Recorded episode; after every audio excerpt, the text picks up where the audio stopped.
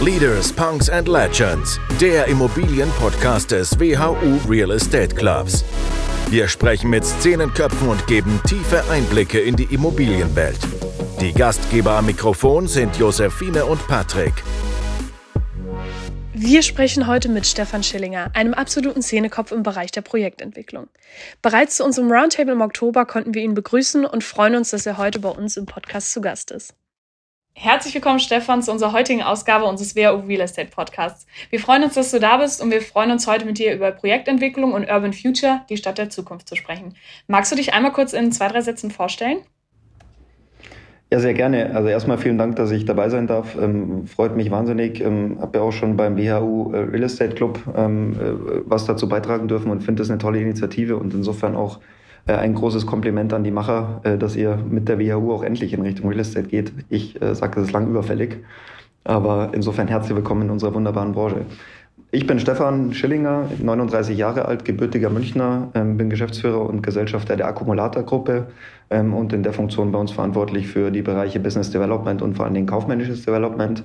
Ähm, ich habe in München an der LMU Wirtschaftsgeografie und Volkswirtschaft studiert und ähm, wollte eigentlich ja, nie was anderes machen, außer Projekt entwickeln und habe das Ganze gelernt bei einem großen amerikanischen Unternehmen, bei der Firma Heinz, wirklich von der Pike auf und äh, insofern irgendwie mit Haut- und Haarprojektentwickler.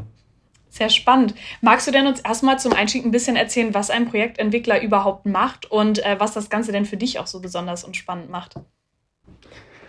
Also ich glaube, Projektentwicklung, wenn man es mal so zusammenfassen will und ähm, losgelöst von der Branche sieht, ist es, glaube ich, so eine Mischung aus Venturing und Restrukturierung. Also man hat ein Grundstück für sich und ähm, überlegt sich, was mache ich denn damit? Ja, und ähm, ich glaube, das ist wie ein Unternehmen aufbauen. Man hat irgendwie eine Vision, wo man mit dem fertigen Produkt hin will. Man hat natürlich links und rechts ein paar Rahmenparameter, die man einhalten muss und verfolgt dann sukzessive den Weg irgendwie zum schaffen. Und äh, ja, irgendwann wird das konkreter und die Vision, die man vor sich hatte, wird tatsächlich Wirklichkeit. Und äh, es ist jedes Mal wieder ein faszinierendes Gefühl, wenn man am Ende sieht, was dann tatsächlich daraus geworden ist. Es kommt meistens eh ganz anders als gedacht.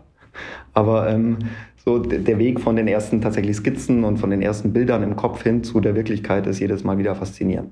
Restrukturierung Zweiter Punkt deswegen, weil man oft mit, sage ich jetzt mal, distressten oder kaputten Situationen zu tun hat. Ich glaube, das könnte man auch mit Unternehmen vergleichen, ähm, die in irgendeiner Art und Weise, ähm, sage ich mal, intrinsischen Wert nicht wirklich freisetzen. Und unsere Aufgabe als Entwickler ist es, diesen Wert freizusetzen. Das heißt, aus einer komplexen Situation eine weniger komplexe Situation zu machen und so die Liquidität des Investmentprodukts zu erhöhen.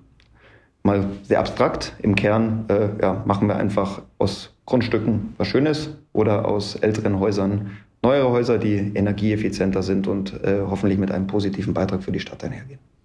Das klingt doch gut. Und wie bist du zu Akkumulator gekommen?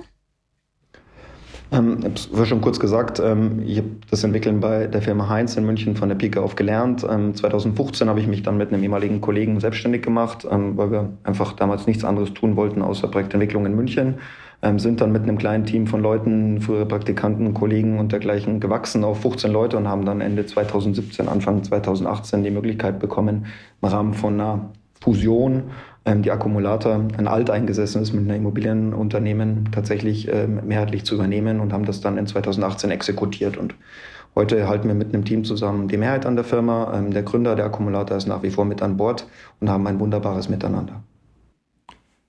Sehr gut die, äh, also Akkumulator, ich denke mal, das ist ein, ein, Unternehmensname, der für Branchenfremde sicherlich unbekannt ist, für Leute, die aus der Branche kommen, sehr bekannt. Vielleicht kannst du uns da nochmal so zwei Sätze zu geben. Was genau macht ihr denn mit der Akkumulator? Also die Akkumulator ist ähm, ein 1982 gegründetes Immobilienunternehmen mit Sitz in München. Historisch war die Firma immer nur, und das meine ich nicht respektierlich, sondern sehr respektvoll, auf das Entwickeln von gewerblichen Großprojekten im Großraum München spezialisiert. Insofern, glaube ich, alles gesehen, was man hier im Raum sehen kann. Was wir 2019, also nach der Fusion getan haben, ist der Unternehmung eine neue Strategie zu geben, die de facto auf zwei Beinen steht. Das eine ist das Projektentwicklungsgeschäft, was wir auch nach wie vor ähm, ja, schwerpunktmäßig tun, ähm, was der Kern unserer Unternehmen Unternehmens-DNA ist, aber im Kern dann doch ein sehr zyklisches und sehr volatiles Geschäftsmodell ist. Und wenn man auf zwei Beinen besser steht, haben wir äh, neben unserer Development-Plattform 2019 eine Asset-Management-Plattform gegründet, äh, wo wir Bestandsgebäude verwalten in diversen Strategien, also fertige Gebäude, aber auch Gebäude, die sukzessive ein Stück weit umgebaut werden, aber nicht das volle Risikoprofil wie in der Projektentwicklung mitbringen. Und da haben wir heute 1,6 ähm, Milliarden Assets under Management äh, drin, maßgeblich für deutsche institutionelle Investoren und ähm, haben neben unserem Projektentwicklungsgeschäft mittlerweile eben auch ein Asset Management Geschäft. Im Kern, um das vielleicht noch kurz zu sagen, ähm, sind wir Spezialisten und keine Generalisten. Das heißt, wir wissen, was wir können, wir wissen aber auch, was andere besser können und wir haben uns dem Thema Stadt der Zukunft verschrieben und insbesondere der Büroimmobilie mit allem, was dazugehört.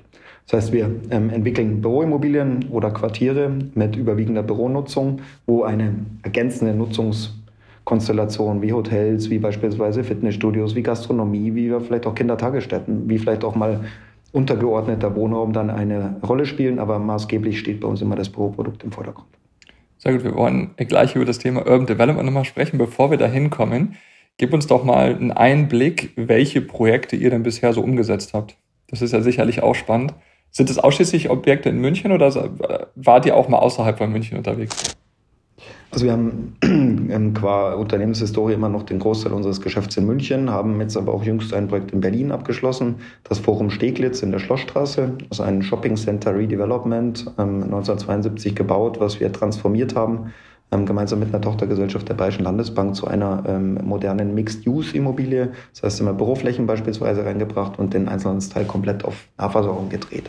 Ähm, ansonsten haben wir ein Projekt in Stuttgart. Ähm, das ist ja eine klassische Value-Add-Develop Core-Strategie, wenn man so will, im Bestand.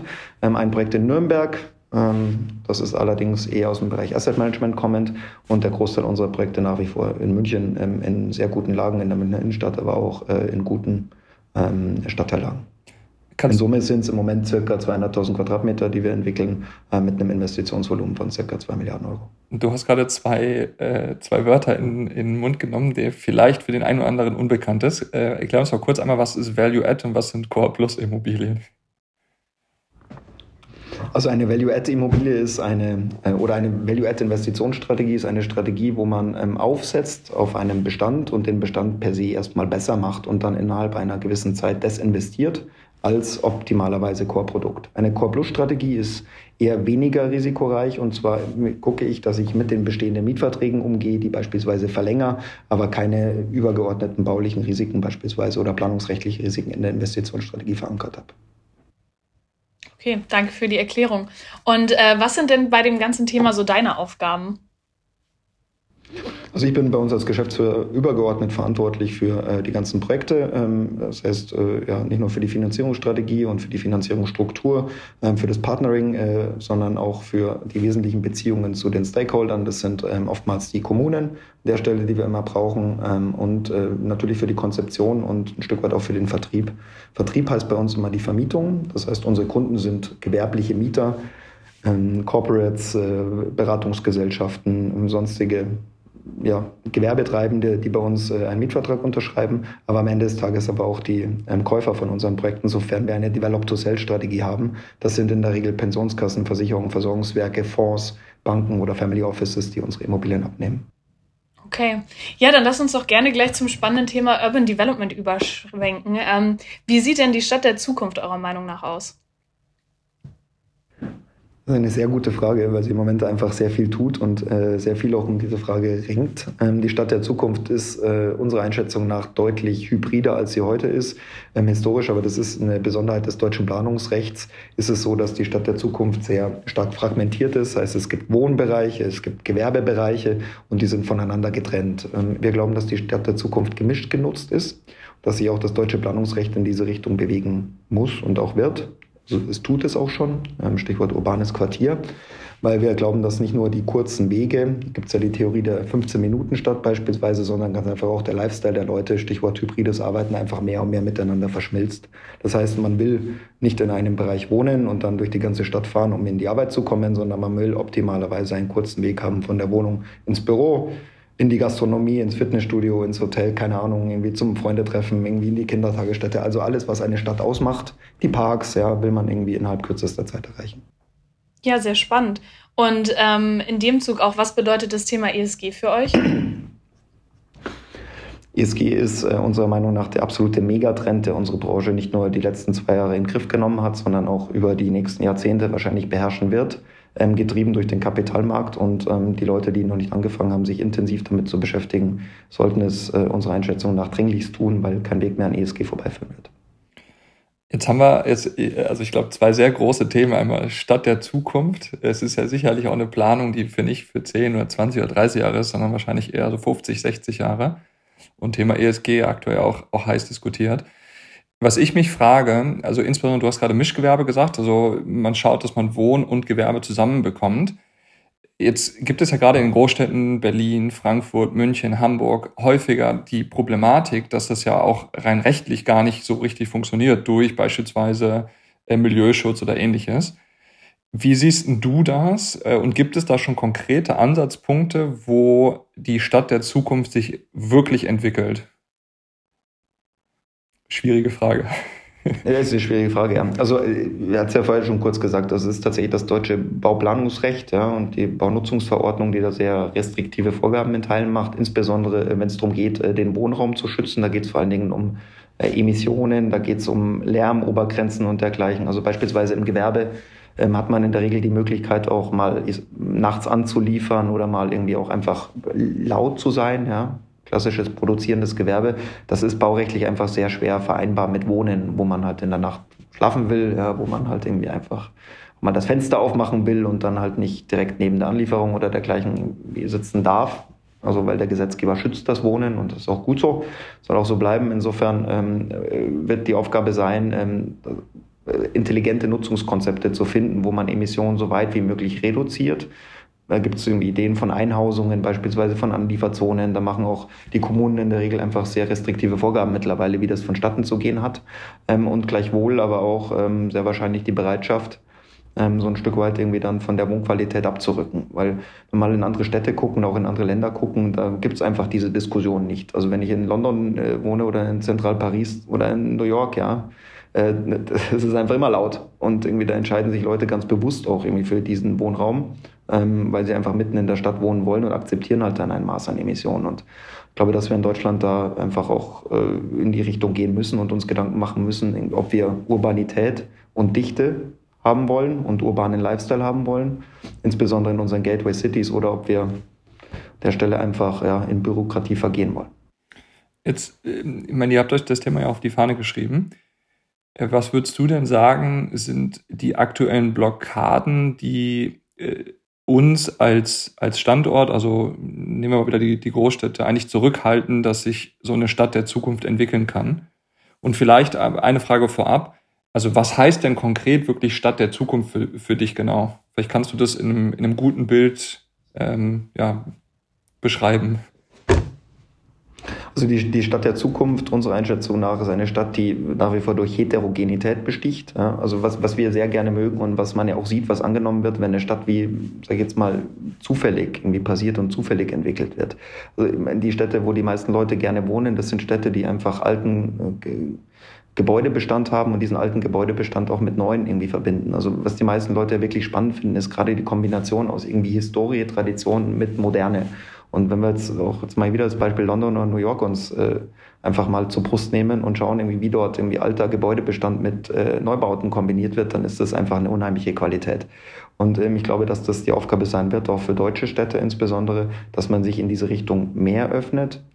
Ja, ähm, wir haben oft Diskussionen hier mit dem Denkmalschutz, irgendwie, was man darf und was man nicht darf. Und wir meinen irgendwie, ohne den Respekt irgendwie dem Alten gegenüber aufzugeben, dass man sich manchmal schon etwas mehr trauen könnte, weil wir doch irgendwie sehen, dass gerade irgendwie für ähm, die, die neue Klasse, wenn man so sagen darf, der Arbeitenden und der Kreativen einfach auch ähm, ja, dieses Maß an vielleicht ein bisschen Craziness und, und Freakiness irgendwie auch nötig ist, um die Leute anzuziehen. Also sie sind gerne im Raum, der nicht perfekt ist, sondern der einfach auch Zufallsraum äh, ermöglicht ähm, für nicht nur Begegnungen, sondern halt auch Raum für Kreativität sein kann. Und also wir finden beispielsweise nicht schlimmer, als wenn alles total durchgeplant und vorhersehbar ist, sondern Stadt ist einfach nicht vorhersehbar. Und ich glaube, das war jetzt auch während der Corona-Zeit das, was den meisten Leuten ein Stück weit auch nahegegangen ist, dass einfach alles nur noch berechenbar war und dass einfach nichts mehr zufällig passiert ist. Und ich meine, dass da sehr viele Leute drunter gelitten haben. Aber was, was, was braucht es dann konkret, damit sich das auch vielleicht in der Politik mit verändert? Also braucht es Leute wie dich, die dann auch mit dabei sind und sagen, hey, denk doch mal nicht nur über Verbote mit Milieuschutz und so weiter nach, sondern denkt mal drüber nach, wie kann denn eigentlich auch eine Stadt der Zukunft aussehen? Also ich glaube, wie immer braucht es ähm, Leute, die ähm, Schaffenswillen haben. Äh, wie immer braucht es Leute sowohl in der Verwaltung als auch in der Politik, die ähm, jetzt mal auch Gestaltungsspielraum möglicherweise etwas dehnen und irgendwie eigenständig interpretieren, ohne natürlich irgendwie Gesetze auch äh, außen vor zu lassen. Ähm, aber ich glaube, die Bereitschaft sämtlicher Akteure, ähm, vielleicht auch mal neue Wege zu gehen und über den Tellerrand hinaus zu gucken und einfach zu schauen, wie, wie man Lebensraum am Ende des Tages halt attraktiver gestaltet, als er heute ist will nicht sagen, dass die Städte nicht attraktiv sind. Die deutschen Städte sind in der Regel sehr attraktiv. Deswegen äh, erfreuen sich auch nach wie vor einem großen Zuzug und das wird auch in der Zukunft so sein. Aber ich denke schon, dass wir da einfach auch nicht Pause machen dürfen, nicht Halt machen dürfen, sondern insbesondere unter Berücksichtigung der neuen auch Arbeitsplatzgesetze. Ähm, äh, damit meine ich jetzt nicht Gesetze, sondern damit meine ich, ähm, was einen Arbeitsplatz der Zukunft attraktiv macht in einem, im Kontext War for Talent und dergleichen, muss man einfach mehr liefern, als in der Vergangenheit war. Dazu kommen jetzt auch mal auf die Innenstädte, wenn ich das vielleicht noch kurz sagen darf, auf die Innenstädte reflektierend ähm, ganz neue Herausforderungen zu. Ähm, ich sage jetzt mal, der großvolumige Handel, der ist äh, ein Stück weit in den letzten Jahren seines Daseins, also das kann man ja sehen, jetzt auch mit Kaufhof oder mit Karstadt und dergleichen, dass die Anzahl der wirklich großen Kaufhäuser, aber auch Shoppingcenter in den Innenstädten einfach ähm, möglicherweise nicht mehr so bestehen wird. Und da müssen wir uns Aufgaben zur Brust nehmen und Gedanken machen, wie wir damit umgehen. Das heißt, was machen wir mit diesen großvolumigen Handelsimmobilien? Die müssen einfach ein Stück weit näher wieder in den Fokus rücken. Du hast gerade das Arbeiten der Zukunft schon ganz kurz angesprochen. Magst du da noch mal ein bisschen genauer drauf eingehen? Sehr gerne, ja. Ähm, ich meine, was ist das Arbeiten der Zukunft? Also ich glaube, wir haben alle gelernt jetzt über die Corona-Pandemie, ähm, teilweise auch schon davor, dass man eigentlich von überall aus arbeiten kann. Also es gibt Tätigkeiten, die kann man sehr gut im Büro machen, es gibt Tätigkeiten, die man sehr gut von unterwegs machen. Beispielsweise konzentriertes Arbeiten kann man, sofern es der Raum daheim Stichwort habe ein Arbeitszimmer vielleicht, irgendwie eine Familie, die das zulässt, ja, äh, ausreichend Platz gute Internetabdeckung, kann ich von daheim eigentlich sehr gut und sehr konzentriert arbeiten. Es gibt andere Tätigkeiten, die im Büro stattfinden müssen. Da gehört beispielsweise das kreative Arbeiten dazu. Das ist einfach nicht wirklich substituierbar. Ja. Also ich glaube, das merkt auch jedes Unternehmen, dass einfach Kreativität und Effizienz auf der Strecke bleibt, wenn es darum geht, interdisziplinäre Teams zusammenzubringen und irgendwie eine kreative Lösung zu arbeiten.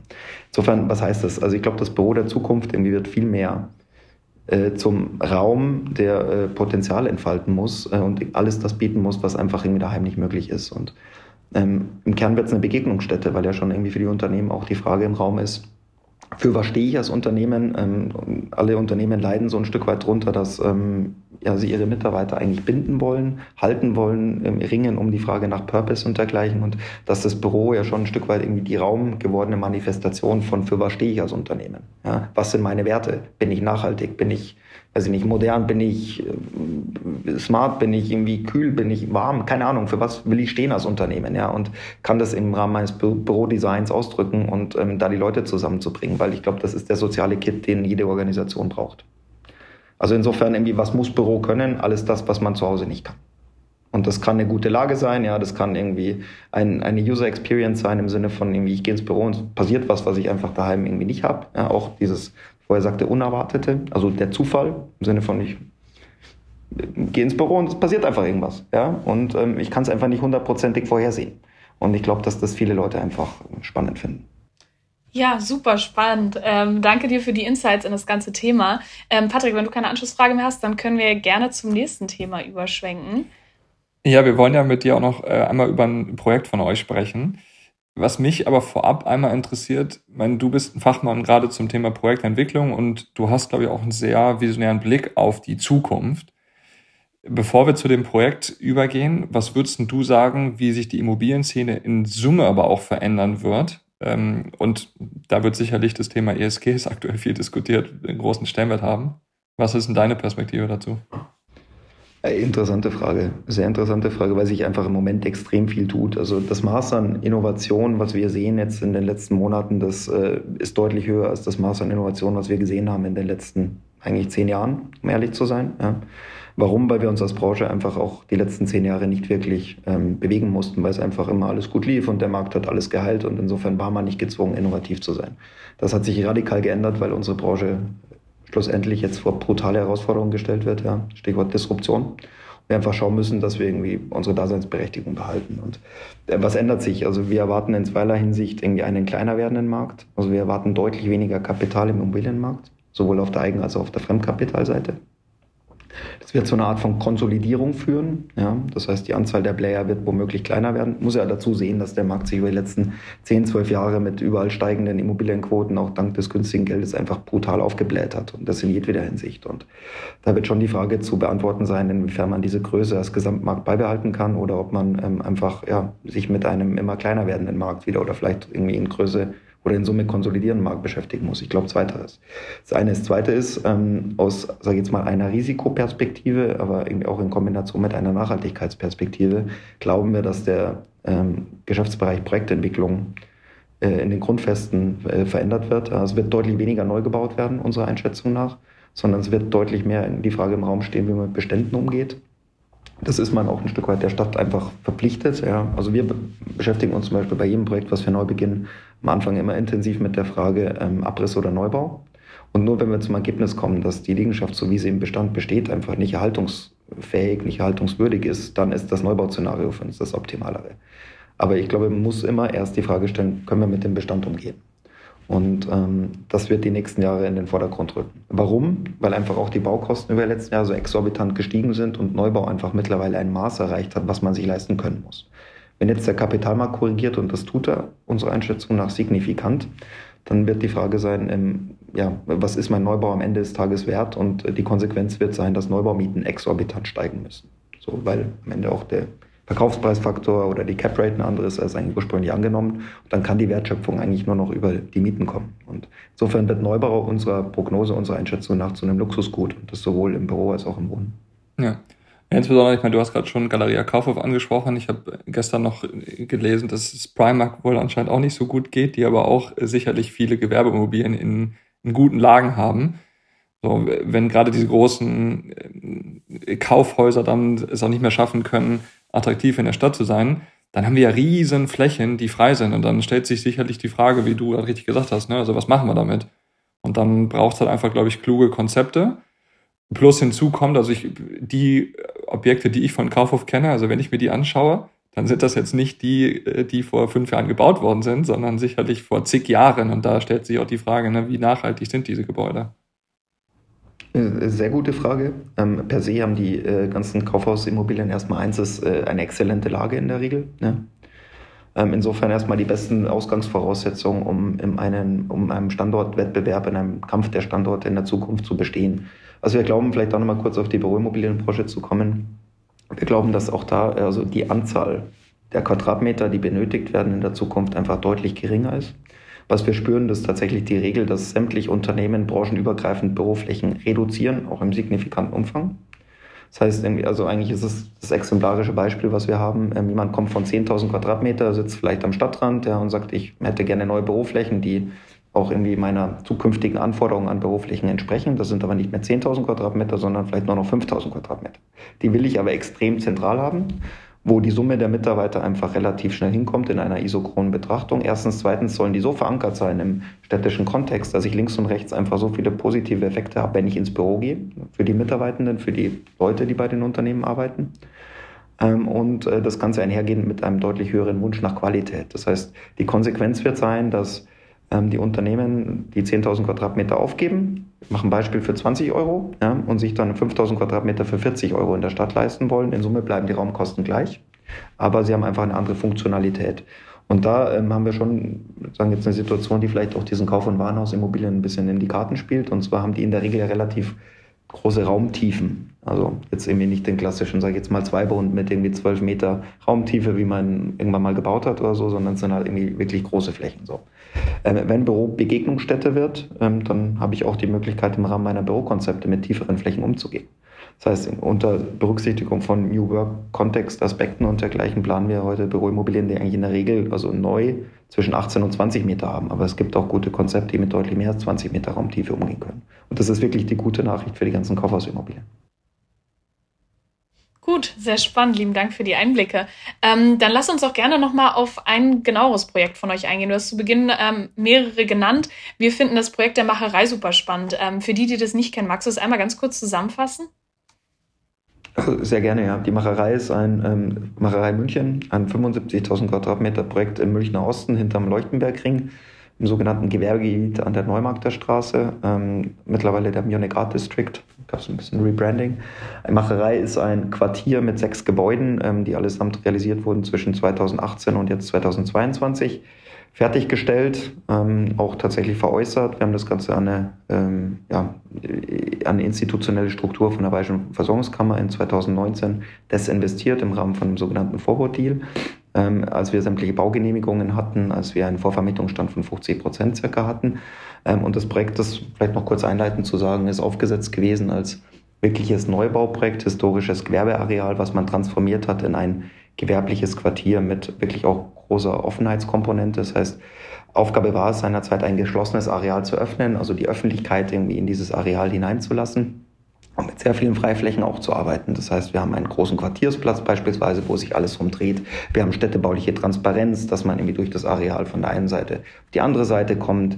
Ähm, wir haben neben der Büronutzung, die die überwiegende Nutzung ist, ein Maß an Komplementärnutzungen, angefangen von einem Hotel, von viel Gastronomie, von einer Kindertagesstätte, haben ähm, darüber hinaus ein Fitnessstudio mit drin, haben äh, mit der Firma Design Offices einen großen Flex Office Anbieter, der auch äh, dem ganzen Thema Conference Area ähm, ähm, Rechnung trägt. Unheimlich wichtig, weil einfach viele Unternehmen heute diese äh, Flächen einfach nicht mehr permanent vorhalten wollen. Weil wenn ich nur noch einmal im Jahr beispielsweise ein riesen Meeting habe, wo ich irgendwie den großen Besprechungsraum brauche, warum sollte ich ihn heute permanent vorhalten, sondern im Rahmen von der Sharing Economy miete ich ihn mir halt dann on demand, wenn ich ihn brauche.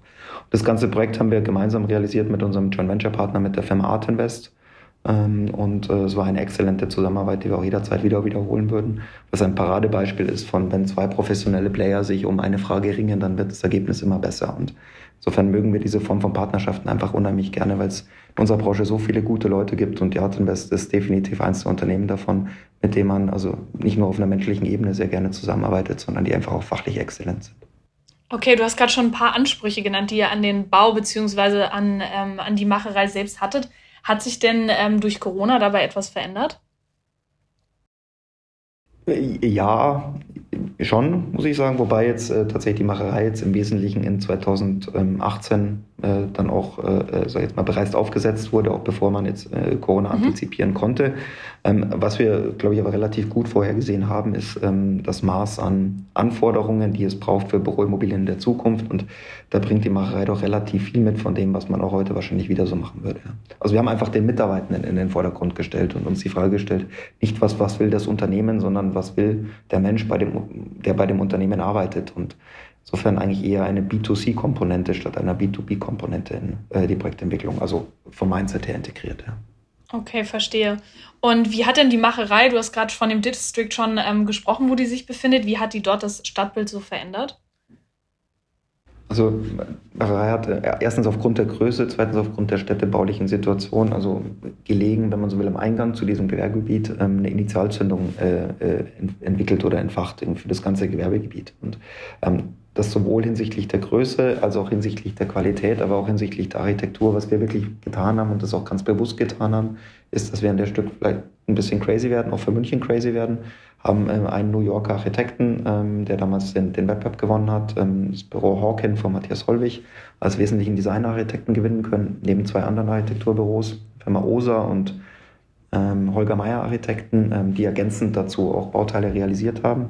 Aber in Summe einfach eine Architektur, die nicht nur äh, eine unheimliche Dichte hat, sondern auch eine unheimliche architektonische Qualität und vielleicht das nötige Maß an, an Craziness und irgendwie Neuheit für München, weil einfach nicht wie viele andere ein viereckiger Kasten, der durch ein Wärmedämmverbundsystem besticht, sondern einfach mit abgefahrenen Geometrien, irgendwie immer anderen Sichtbeziehungen, also einfach das Maß an irgendwie Unerwartetheit, irgendwie, was man in der Stadt braucht. Dass man geht um eine Ecke rum und hat immer wieder eine neue Sichtbeziehung, hat was, was man einfach so nicht vorhergesehen hat. Und das, glaube ich, macht spannend. Und was wir uns jetzt freuen, seitdem die Macherei fertig ist und auch eröffnet ist, dass immer mehr Leute aus der ganzen Stadt da einfach hinfahren und sich diesen Ort anschauen und sagen, wow, es ist irgendwie ganz spannend, was da so passiert ist. Und das ist natürlich das, was wir als Entwickler einfach toll finden. Und so geht es mir auch heute noch, wenn wir äh, durchlaufen, aber spreche für unser ganzes Team und ähm, insbesondere für die Leute, die da jetzt jahrelang jeden Tag äh, auf dem Projekt gearbeitet haben. Es ist was, äh, was einen unheimlich stolz macht, dass die Leute dann auch diesen Raum, der geschaffen wurde, gut annehmen. Und ich glaube, das ist das Befriedigende an unserem Job. Ja, das glaube ich. Dann kann ich den Zuhörern ja nur empfehlen, da mal vorbeizuschauen oder sich zumindest online mal ein paar Bilder anzuschauen. Ähm, Unbedingt. Super. Ähm, wie seid ihr denn überhaupt auf die Lage aufmerksam geworden? Also wie, wie kam die, ja, was waren die Gründe dafür oder wie seid ihr genau auf das Grundstück dort gekommen? Also was, glaube ich, ja eine Kernkompetenz von einem Projektentwickler sein muss, ist zu antizipieren, welche Lagen sich wie entwickeln, weil äh, man steigt ja eigentlich immer ein paar Jahre vorher ein und ähm, ja, auf einen Zug, der schon fährt und irgendwie auf alles, was offensichtlich ist, springen einfach sehr viele Leute drauf. Ich glaube, die besten Projekte jetzt aus einer kommerziellen Perspektive sind die Projekte, wo man vielleicht was sieht, was andere noch nicht so sehen. Also ein, ein wie intrinsisches Potenzial, was vielleicht auch äh, nicht im Bereich des Offensichtlichen ist, sondern im Bereich des heute noch Versteckten. Und was wir gesehen haben, ist, dass, äh, wenn wir uns einfach in München auch sehr gut auskennen, ist, dass sich das ganze ähm, Gebiet im Münchner Osten einfach rund um das Werksviertel einfach sehr prosperierend entwickelt hat, respektive aus damaliger Zeit entwickeln wird ähm, weil einfach dort ja Flächen entstanden und mit einer gewissen Qualität entstanden und insofern eine Art von Entwicklungskorridor sich möglicherweise abzeichnete und es ist dann am Ende auch so eingetreten, ähm, der ja Unternehmen anzieht. Und ähm, das, glaube ich, war dann einfach eine Möglichkeit, sich zu engagieren und in der Kombination jetzt auch durch den Umschluss von drei Straßen und die städtebauliche Visibilität, die Trambahn, die direkt vor dem Projekt hält, dann auch eine gute Möglichkeit, sich größer zu engagieren. Weil ähm, ist ja schon immer eine Frage, also was kann ich machen im Hinblick auf Placemaking? Hat mein Projekt die kritische Größe auch, um äh, eine Strahlkraft zu entwickeln in einer Lage, die heute noch nicht so etabliert ist? Oder bin ich einfach nur irgendwie ein, ein kleiner Bestandteil von einer Lage, die ähm, ja, heute noch nicht so ist und ich bin zu klein, um am Ende des Tages den Schalter umzulegen. Und da waren wir uns eigentlich sicher, dass mit der Macherei der Schalter umgelegt werden kann, qua Größe und qua städtebaulicher Visibilität und deswegen haben wir es getan. Stefan, lass uns gerne nochmal, wir haben jetzt sehr, sehr sachlich über das Projekt gesprochen. Ich glaube, absolut interessant ist natürlich auch zu erfahren, was deine Rolle in dem Projekt war. Du sprachst gerade von, von 75.000 ähm, Quadratmetern, richtig? Jetzt, also ich meine, du hast das Projekt ja nicht alleine gestemmt. Was waren deine Aufgaben und ähm, welche Aufgaben gibt es quasi noch in so, einem, in so einem großen Projekt? Also meine Aufgaben sind an der Stelle, und da möchte ich mich jetzt ausdrücklich zurücknehmen und die Props an unser Team geben, ähm, eigentlich das generelle Overseeing und das gucken, dass halt alles so richtig läuft und dass man die richtigen Geschichten erzählt. Am Ende des Tages auch die Qualität, die für uns ausschlaggebend ist, einfach aufrechterhält. So. Ausdrücklich hervorheben möchte ich, dass das Team an der Stelle ähm, einfach eine ganz wesentliche und am Ende des Tages entscheidendere Rolle spielt, wie immer. Und wie setzt sich ein gutes Team zusammen? Also vielleicht kann man es ein bisschen mit der Fußballmannschaft vergleichen. Also in der Projektentwicklung brauchst du einfach verschiedene Charaktere, die, also neben einem Skillset einfach auch verschiedene Persönlichkeitsmerkmale mit sich bringt. Du brauchst immer die Visionäre, die voranmarschieren irgendwie ein Bild im Kopf haben, was man am Ende des Tages umsetzt, dann einfach ein paar Sales Guys, ja, die halt dann auch die Geschichte einfach richtig gut erzählen. Also gute Vermieter brauchst aber auch am Ende des Tages Einkäufer. Also das sind äh, am Ende auch unsere technischen Kollegen, die Planungs- und Bauleistungen einkaufen und dann einfach darauf gucken, dass das Projekt in Time, in Budget, in Quality abgeliefert wird. Und das ist per se ein bisschen ein anderes Skillset, ja, was in der Kombination dann aber genauso wichtig und essentiell ist. Also um es zusammenzubringen, also das beste Projektentwicklungsteam ist ein interdisziplinäres, was auch hinsichtlich der Persönlichkeitsmerkmale sich optimal, weil heterogen ergänzt. Was heißt denn interdisziplinär? Also welche unterschiedlichen Rollen gibt es? Wir haben sicherlich viele unserer Zuhörer sind ja wahrscheinlich auch noch äh, Studenten oder Young Professionals oder Professionals. Da stellt man sich die Frage, was kann ich in so einem Projekt dann auch machen? Ja, also was wir haben, ist in der Regel äh, eine, Gruppe von, ich nenne es jetzt mal im weitesten Sinne Kaufleuten, die dem ganzen Thema kaufmännisch näher treten. Kaufmännisch heißt jetzt dann eben neben der Finanzierungsstrukturierung auch die Liquiditätsplanungen beispielsweise, die ganzen grundstücksrechtlichen Themen, die damit einhergehen, also von Dienstbarkeiten, Konvoluten angefangen bis hin zu, ich nicht, irgendwelchen Arrondierungs- oder Trennungsszenarien, Realteilungsstrategien, aber am Ende des Tages auch den Vertrieb und damit meine ich tatsächlich die Vermietung, also das eigentliche Storytelling. Ja. Wer ist mein Mieter? Ist es eher eine Anwaltskanzlei? Ist es eher irgendwie ein Startup? Ist es vielleicht die Mischung aus allem? Also wen spreche ich mit meinem Produkt an? Und damit meine ich insbesondere ähm, Marketing- und Produktentwicklungsthemen. Und dann am Ende des Tages halt auch den Vertrieb dessen, weil am Ende ist Vermieten, Vertreiben. So. Ähm, dann darüber hinaus ähm, haben wir immer sehr viele Techniker, so nenne ich es jetzt mal. Also das sind in der Regel Bauingenieure oder Architekten, die dem Thema einfach von der technischen Perspektive nahe treten und dann also das, was sich die Leute davor ausdenken, dann auch machbar machen. Und ähm, da wird es halt dann sehr schnell sehr technisch. Wir sind ja mit dem äh, Podcast auch angetreten, um auch die Werbetrommel zu rühren für äh, spannende Aufgaben in dem Bereich von Immobilien, Projektentwicklung und so weiter. Also für mich klingt es danach, dass gerade kaufmännische Seite, du hast mit 75.000 Quadratmetern zu tun, was sicherlich auf der, auf der finanziellen Seite ein extrem großer Betrag sein wird. Im gleichen Atemzug musst du aber auch, wie du gesagt hast, du musst es äh, potenziellen Mietern, vielleicht auch potenziellen Käufern mit pitchen. Kann man das in, in gewisser Art und Weise auch vergleichen, wie du bist eigentlich ein Gründer von einem Startup, der eigentlich immer schauen muss, wie entwickelt sich das? Ich gucke aufs Geld und gleichzeitig muss ich aber auch äh, allen möglichen Leuten davon erzählen und sagen, hey, das ist eigentlich ein geiles Projekt. Ja, absolut. Deswegen habe ich vorher, ähm, als, als ihr gefragt hattet, was macht Projektentwicklung aus, auch den äh, Vergleich zum Mentoring gebracht, weil de facto ist es so. Ja. Also du läufst eigentlich permanent, sag ich jetzt mal, im Aufbau ähm, von einem Projekt jetzt an der Stelle, musst du den Leuten erzählen, was du da irgendwie machst. Logischerweise von alleine kommt irgendwie keiner, ja. Und irgendwie musst dann, also mit einem Exit-Gedanken beispielsweise halt dann, also jetzt nicht deine Firma, aber dein Grundstück einfach irgendwie wertvoll machen und am Ende des Tages halt auch einen guten Exit hinkriegen und auf dem Weg dorthin halt schauen, dass du dein, deine Kosten im Griff behältst und irgendwie in line mit deiner Finanzierungslinie bist. Ja, also gibt immer in jedem Projekt, sonst habe ich noch nie anders erlebt, auch mal eine Situation, wo man irgendwie nicht mehr ruhig schläft, man sagt, oh Gott, jetzt ist das passiert, das läuft einfach alles nie planbar. Und im Zweifel muss man auch dieses Maß an Stamina mitbringen, sich da nicht aus der Bahn werfen zu lassen, sondern einfach mal cool zu bleiben. Ja. Und ähm, ja, ohne jetzt ins Detail zu gehen, aber auch bei dem Projekt so gewesen, dass es mal Momente gab und gedacht, oh Gott, geht das gut aus. Ja. Äh, was mich nochmal interessieren würde, ist, äh, gerade als Gründer, wenn du, wenn du deine Firma anfängst und entwickelst, dann stellst du auf dem Weg schnell fest, ah, das ist irgendwie noch ein spannendes Thema, das könntest du auch machen. Und ah, das ist auch nochmal ein spannendes Thema, das könntest du auch noch machen. Äh, vielleicht führt es jetzt ein Stück weit von unserer Thematik ab, aber hast du oder vielleicht auch jemand aus deinem Team während der Entwicklung von der Macherei festgestellt, ah, da entwickelt sich eigentlich gerade noch ein ganz anderes spannendes Objekt und vielleicht auch wieder so ein bisschen mit der Blickweise Richtung Urban Development. Also was man schon immer hatte, irgendwie das, äh, da muss man auch aufpassen, dass man, ich glaube, das ist aber auch wie beim Gründen und wie beim, beim Größermachen von Unternehmen genau dieselbe Aufgabe oder dieselbe Herausforderung, dass man äh, sich nicht anfängt, irgendwie links und rechts zu verzetteln, sondern doch immer sehr klar jetzt auch in Meilenstein denkt und sagt, jetzt erreiche ich das und dann hacke ich das ab und dann gehe ich zum nächsten Schritt, weil natürlich die Gefahr schon besteht, dass man irgendwie halt, wenn man den Kopf aufmacht, dann einfach eine Vielzahl von irgendwie potenziellen Dingen sieht, die man, ach, das können wir auch noch machen, ach, das können wir auch noch machen, ach, das können wir auch noch machen. Irgendwann natürlich schon die Frage im Raum steht, irgendwie, wie viel Qualität kann man sich leisten? Leisten, ähm, zu welchem Zeitpunkt, oder ist es irgendwann einfach mal auch mal gut und ausreichend und man macht einfach mal eins und dann guckt man. Und wir ticken zum Beispiel so, auch wenn man jetzt in die Zukunft denkt und ähm, jetzt im Moment sehr viel sieht, was man einfach machen könnte, dass wir immer mal Use Cases machen. Machen wir mal einen Use Case, einen testen, was da los ist. Irgendwie, und wenn wir äh, merken, dass es funktioniert, dann machen wir gerne einen zweiten und gehen dann, sag ich jetzt mal, ins Rollout. Aber äh, von Anfang an das alles immer aufzusetzen, da ist einfach die Zeit auch zu wenig berechenbar, um das alles vorherzusehen. Also insofern kann ich da wirklich nur jedem empfehlen, aber das ist auch mein, mein Rat an jeden Gründer. Jetzt äh, einen Schritt nach dem anderen gehen, Zwischenziele machen, die erreichen ähm, und dann lieber äh, ja natürlich das große Ganze und den, den Blick in die Ferne nie verlieren, aber einfach auch mal happy sein, irgendwie, dass man Zwischenziele einkassiert. Fokus. Okay, wir haben ja eben schon viel über das Thema Urban Development gesprochen, ähm, Thema Mischgewerbe auch in dem Sinne. Und jetzt würde mich noch interessieren, ähm, wie sich denn die Macherei in das ganze Thema einsortiert.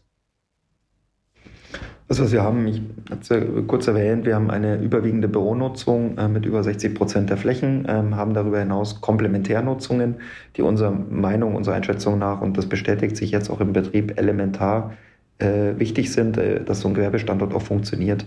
Ähm, weil historisch gab es ja viele Entwicklungen, die oder Stadtquartiere oder ganze Stadtviertel, die einfach sehr monodimensional einfach nur als Büro entwickelt wurden, mit der Konsequenz, dass die heute einfach weniger attraktiv sind für Unternehmen und für Arbeitnehmer.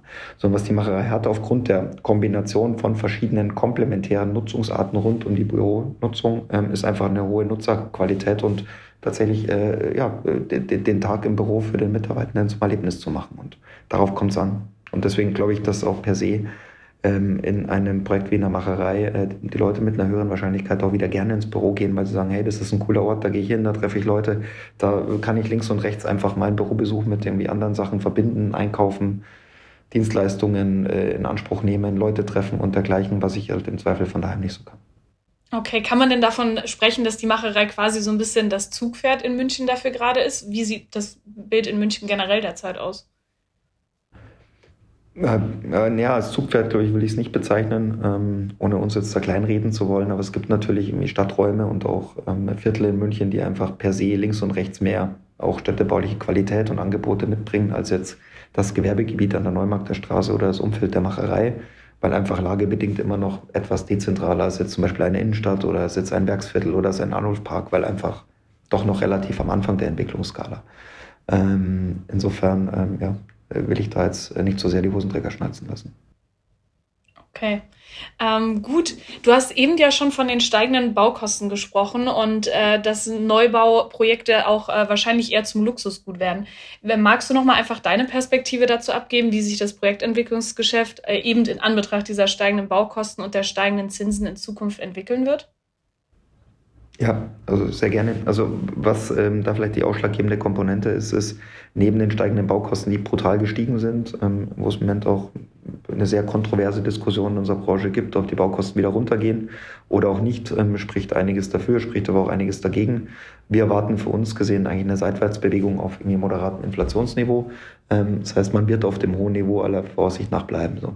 Das eine ist, zweite Finanzierungskosten sind gestiegen. Ähm, das ist aber für eine Projektentwicklung, sage ich jetzt mal, weniger relevant, weil einfach die Zinsen an der Stelle also nicht so hart reinhauen. Viel mehr haut am Ende des Tages in unserer Kalkulation rein, dass jetzt dann der unterstellte Verkaufswert einfach geringer wird weil einfach aus einer Kapitalanlageperspektive höhere Fremdfinanzierungskosten zu deutlich reduzierten Cash-on-Cash-Renditen führen. Und das drückt einfach auf die Verkaufsmultiplikatoren. Und das ist in der Kalkulation der deutlich, sage ich jetzt mal, krassere Punkt. Ja. Damit einhergehend ist aber schon die Frage irgendwie jetzt in der Projektentwicklung. Projektentwicklung heißt opportunistisches Investieren. Wie viel Risiko gehe ich zu welchem Zeitpunkt in der Projektentwicklung ein? Das heißt irgendwie, wie ist vielleicht mein Peak Equity äh, jetzt im Rahmen der Investitionsstrategie, ähm, gehe ich jetzt ins Projektentwicklungsrisiko, ohne dass ich vielleicht einen Nutzer habe, ja, was die letzten Jahre eigentlich immer möglich war, weil äh, am Ende des Tages auch die Nutzermärkte einfach so stark waren, dass ich dann doch immer abvermieten konnte. Es wurden auch teilweise die Projekte schon verkauft ohne Vorvermietung und dergleichen.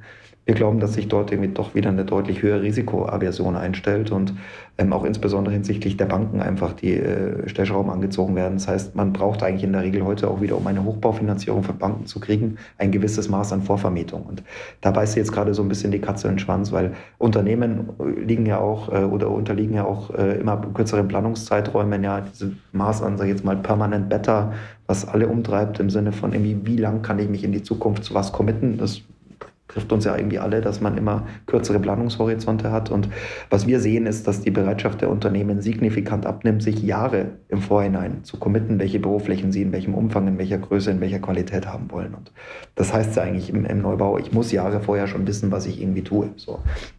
Und da wird, also das ist das nächste, ähm, einfach die Risikobereitschaft nicht mehr so bestehen, ähm, jetzt einfach mal ins Blaue hinein Büroflächen zu bauen, die ich im Zweifel noch aus Eigenkapital vorfinanzieren muss, weil mir eine Bank das Geld nicht gibt, in der Hoffnung, ach, da kommt am Ende schon einer, der mir das dann irgendwie abmietet, ja, und irgendwie für welchen Preis ich es eigentlich verkaufen kann, weiß ich auch nicht. Und insofern irgendwie wird sich wahrscheinlich ähm, das Eingehen von Risiken deutlich mehr lohnen müssen, als es die letzten Jahre der Fall war. Also das heißt, die Projektentwicklung ähm, ja, wird wieder äh, dem, dem, Thema opportunistisches äh, Investieren auch irgendwie Rechnung tragen, auch was die Renditeanforderungen angeht. So. Und da ist natürlich der Bestand, wenn ich das noch kurz sagen darf, im Verhältnis dazu weniger risikoreich, auch wenn das Bauen im Bestand per se komplexer ist als das Neubauen, weil einfach doch aus dem Bestand heraus immer was daherkommt, was man so nicht gesehen hat.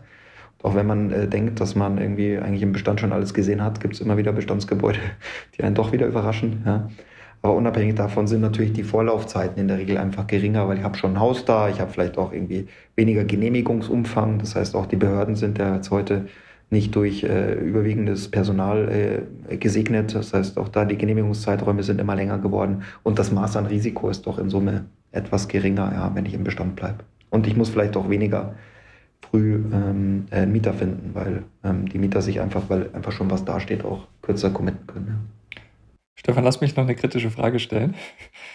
Äh, Reicht für einen Projektentwickler, wenn ich zukünftig einfach das Thema Nachhaltigkeit vor das Projekt schreibe? Und ähm, dann bin ich eigentlich auf dem grünen Weg, ja, weil das ist das Wort, wo aktuell alle drüber sprechen. Und ich habe immer das Gefühl, auch wenn man mit Banken spricht, schreibt nachhaltig vor und dann wirst, wirst du es am Ende schon gut hinbekommen.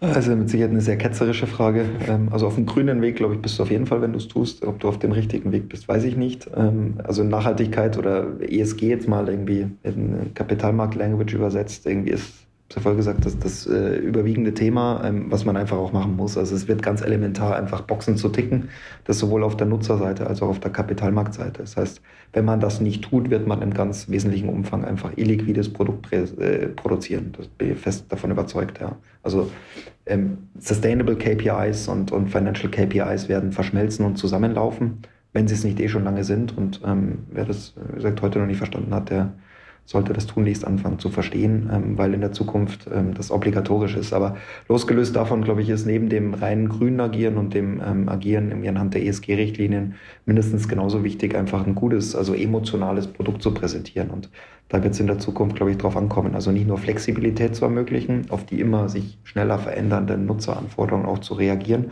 sondern irgendwie ein Produkt zu haben, wo wir sagen, hey, nicht da muss ich hin, sondern da will ich hin. Ja, und dafür wird einfach Zahlungsbereitschaft bestehen. Und wir glauben, dass das äh, ja mindestens genauso wichtig sein wird.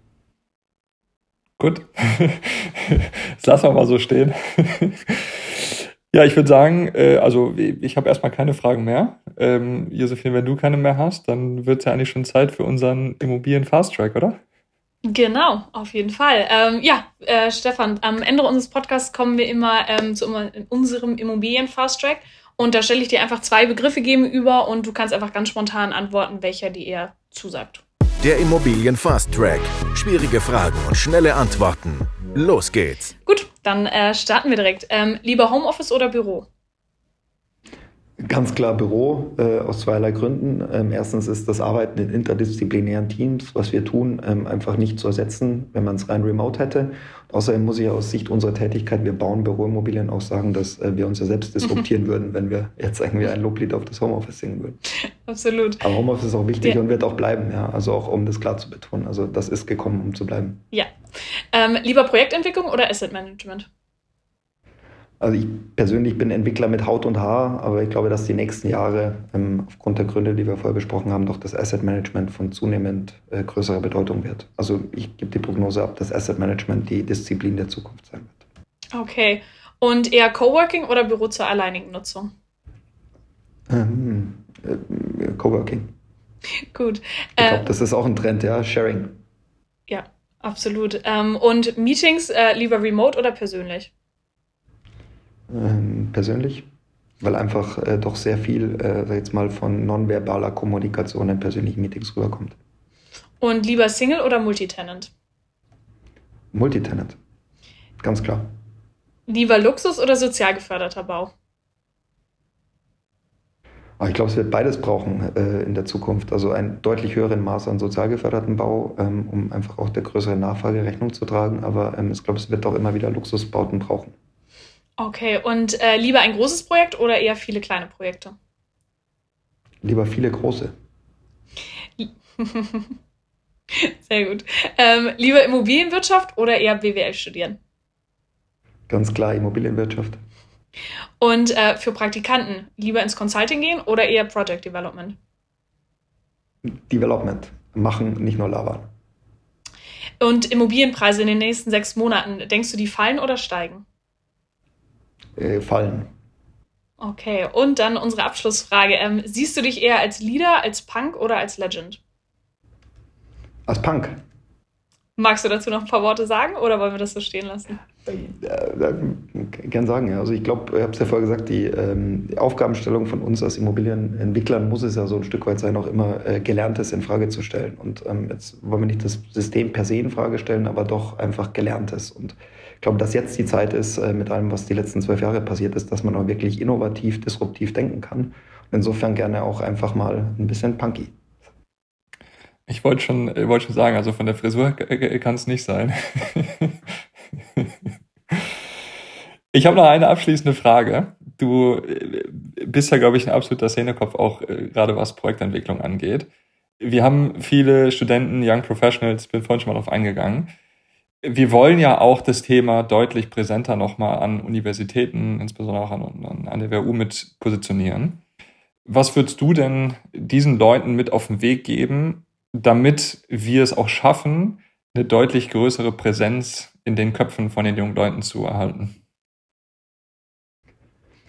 Also ich glaube, die Frage ist ja schon, ähm, was ja viele, insbesondere junge Leute umtreibt, äh, die Frage nach dem Purpose. Also was mache ich ja und wie kann ich vielleicht irgendwie auch durch mein persönliches Zutun einen positiven Impact formulieren. Und ähm, ich glaube, die Aufgabenstellung, also im gebauten Umfeld, also in der Stadt, ist eigentlich so groß wie nie, weil, also wenn ich jetzt an den Klimawandel denke, ähm, überwiegende äh, überwiegende Anzahl der, der CO2-Emissionen erfolgt einfach im äh, städtischen Kontext, ja. Und ich glaube, dass das Maß an Impact hier einfach so gigantisch und so groß ist, was man machen kann und auch die Zeit einfach jetzt da ist, weil war gesagt, die letzten zwölf Jahre ist weniger an Innovation passiert. Jetzt äh, wird sich einfach sehr viel tun mit allem, was dazugehört. Und ich glaube, da kann man einen riesen Impact leisten als junger Mensch, wenn man sich heute für eine Karriere in der Immobilienwirtschaft entscheidet.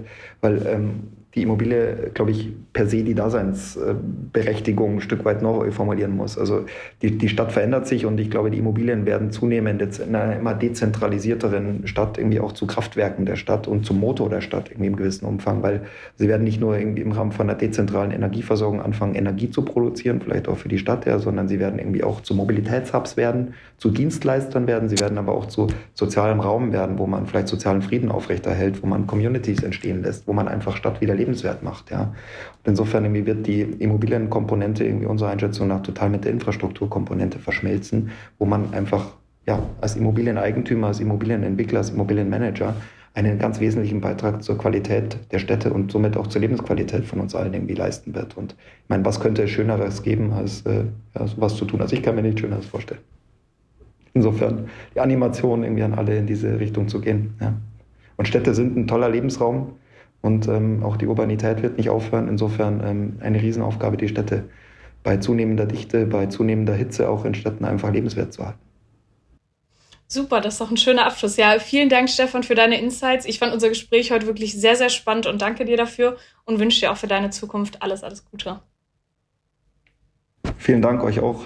Spannend und wie gesagt, tolle Initiative mit der WHU. Danke. Vielen Dank und äh, weiterhin viel Erfolg dir. Danke. Ciao. Ciao, ciao. Ciao. Leaders, Punks and Legends, der Immobilienpodcast des WHU Real Estate Clubs.